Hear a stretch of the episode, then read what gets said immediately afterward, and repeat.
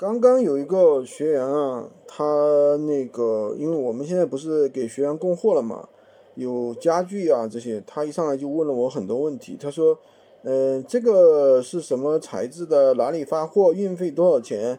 然后又是什么品牌的？什么什么？问了一大堆。其实呢，这是很多闲鱼新手的一个误区。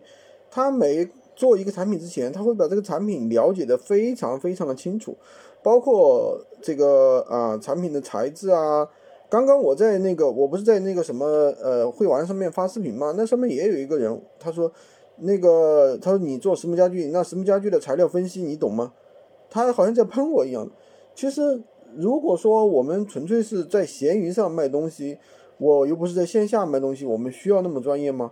真不需要那么专业。那么在闲鱼上买东西，我们第一个要做的是选品。对吧？而不是说像一个客服一样去了解这个产品的一些细节，因为我们做的是一个短平快的一是一件事情。如果说你把这个产品的什么，对吧？很多细节都了解清楚了，那你每个品是要浪费很多时间的，对吧？而且你你比如说你店铺里面有五十个品，那你五十个品你都了解那么细吗？我相信你了解那么细你也记不住啊。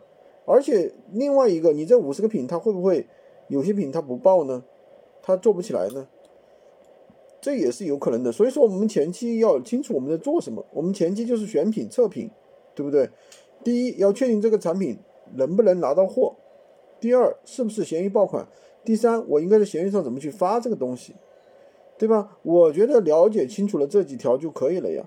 至于发了之后客户来问啊各种细节的问题，你可以等有人问了之后你再去了解也不迟啊，对不对？你找到一个有厂家有售后的。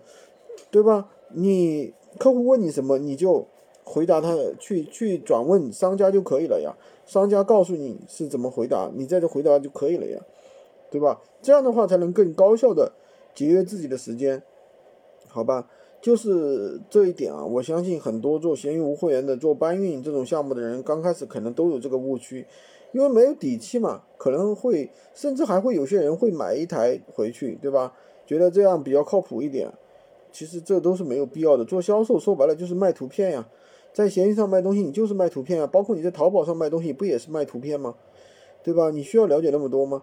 但是当然，当你发货的时候，你一定要确定好；成交之后，你一定要确定好，对吧？客户下单了，你一定要确定好这个产品的细节到底是什么，他付的是什么钱，对应的是哪个规格，这些千万不要搞错。搞错了就是售后，就是退货，对吧？就是售后的纠纷。